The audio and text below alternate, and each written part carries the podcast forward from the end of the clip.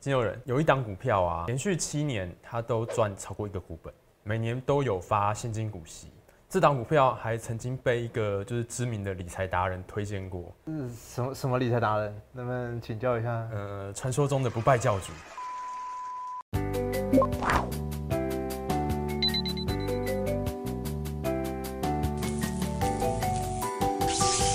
欢迎来到我是麦克我风是，金肉人，大家好，大家。好。哎、金牛人，嗯，嗯现在给你一个假设性的问题，哎，有一档股票啊，它从二零一三年嗯，到二零一九年，一三到一九六对年，嗯，呃七年啦，七年，对，连续七年它都赚超过一个股本，每年都有发现金股息，对，都可以少的时候发三块钱，多的时候可以发到六块钱。哇，不错不错，嗯，对，那这档股票就是如果你只看它的获利，然后还有股息的话，你会对这档股票有兴趣吗？嗯，感觉还不错啊。如果股价还不高的话，那应该是值得投资吧？这档股票还曾经被一个就是知名的理财达人推荐过，然后是在就是杂志上面推荐的哦、哎，你会不会更想买了？嗯，什么什么理财达人？能不能请教一下？呃，传说中的不败教主，那如果是这位达人的话，我可能会比较没有那么喜欢啦。嗯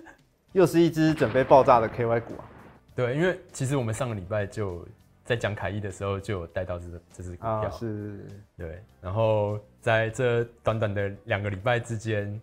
他又开了好多次的重大说明会，是是是，这家公司在就是前一个礼拜那开了一个就是重大讯息说明会，嗯然后内容是说，就是他的会计师事务所德昌会计师事务所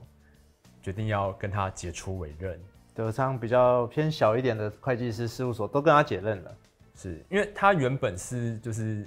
知名的企业中信签又又是秦业，又是企业，对，最近报了几次 KY，真的全部都是企业签哎、约，好像是同一个会计师是吗？对对对，就跟快康友的会计师其实是同一个、同一组啦哎，，同一组人啊，对因对为对他们会计师两个人一组的这样。是德昌会计师事务所，就是他他们解除委任的理由是说，因为新冠疫情的关系，所以他们没有办法就是按照主管机关的要求去中国大陆实地查核。对我个人是觉得说，就是这个理由其实有一点牵强，嗯，对，因为全世界其他公司都没有办法去中国大陆房厂啊，对啊，对？吧？我这样对讲没啊有错。，而且其实还有很多其他的 KY 公司，哎、厂也都都在都在中国，对啊，那为其什他么为会什么计其师他都没会被计解任？对，嗯嗯嗯，对吧？所以其实我觉得这个理由算是有一点勉强、啊，是是，对。然后到目前为止，看起来陶弟还没有找到愿意接手签他的财报的公司。嗯，所以到现在为止，他目前还守在跌停，到今天录的为止，你知道他就是当初刚上市的时候，他的股价是多少吗？哦我刚刚看好像一百多块吧。不止不止，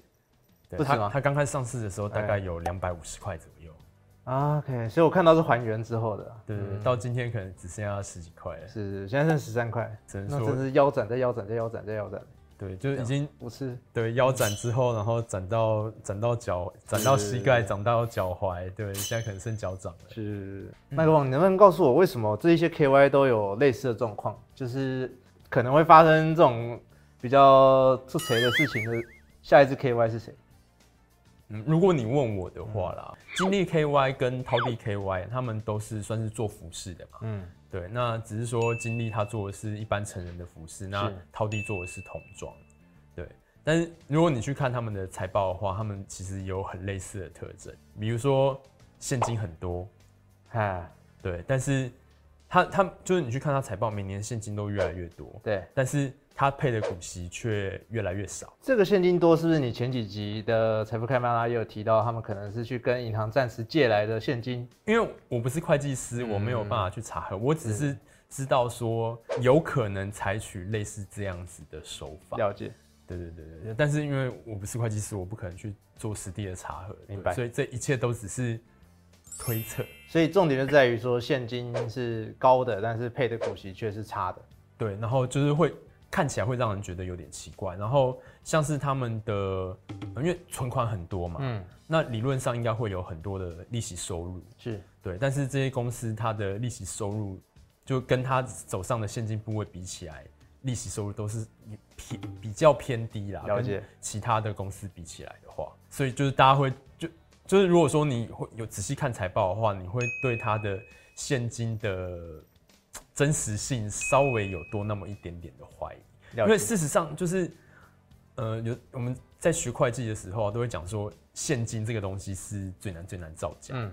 但在中国，什么事情都有可能啦。哎对我甚至还听过说，就是为了财，就是为了造假财报，然后是还设立一个假银行，是，然后发函到假银行，然后会有一个假的现金的函证回来骗欺骗会计师这样子。因为就是涛弟他本身就是他钱存的是存在台湾的银行，嗯，对，所以理论上应该是不会发生这样的事，对。但是就是因为现真的这家公司发生太多就是出锤的状况，嗯嗯嗯，所以导致就是大家对这家公司财报的信任度直线的下滑。了解，对，而且就是包含之前康友，因为我觉得康友也有关系啊啦，因为康友跟他们的签证会计师，就是之前的签证会计师是同一组，嗯然后哎、秦业到去年居然放弃去签他的财报，然后他们去找一家小家的，哼，德昌对，德昌，结果德昌也放弃去签他们的财报了，是对，那这样子不得不让人去想象说。这家公司的财报可信度到底剩下多少？连小家的都不愿意去嗯签。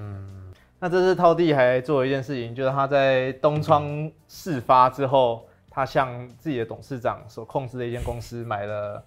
口罩机，口罩机，对，就很神奇的，在这个时候决定了要买口罩机，而且不是跟外面买哦，是跟自己董事长持有的公司对，买买买的买口罩机，而口罩且机就是如果对就是现在口罩的状况有点了解的话，就会知道说，就是因为年疫初苗的时出来了候，嘛，而且年初的时候大家疯狂的在就是扩充口罩机的产能，嗯，然后到后来就是其实口罩生产的量已产能嗯经产产能已经明显过剩了，然后陶弟居然在已经明显过剩的这个时间点，然后跑去买口罩机，说要切入口罩业务。而且是跟自己的董事长买，而且交易金额是三亿人民币，大概台币的折合十几亿，哎十几亿，对，哇塞，真的是意想不到啊！这个我我不敢说他这个有没有对公司有所掏空啊，但是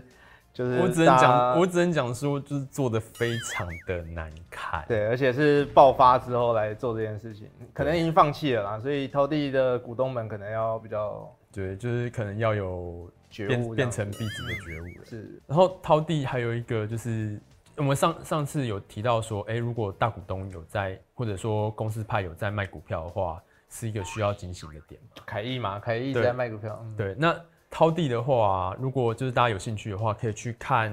就是这家公司从二零一四年到现在的千张持股。这么长，千张的大股东持股，对他二零一四年千张千张的大股东持股是八十趴，哎，对，然后到了今年的十月只剩下二十几趴，哇，用七年的时间丢六十趴出来，真的蛮有耐心的啦，也不是一时三刻就把公司对给掏了，毕竟毕竟这家公司大部分的时间都是有百元以上，它是其实算是一个中价位中中高价位的股票，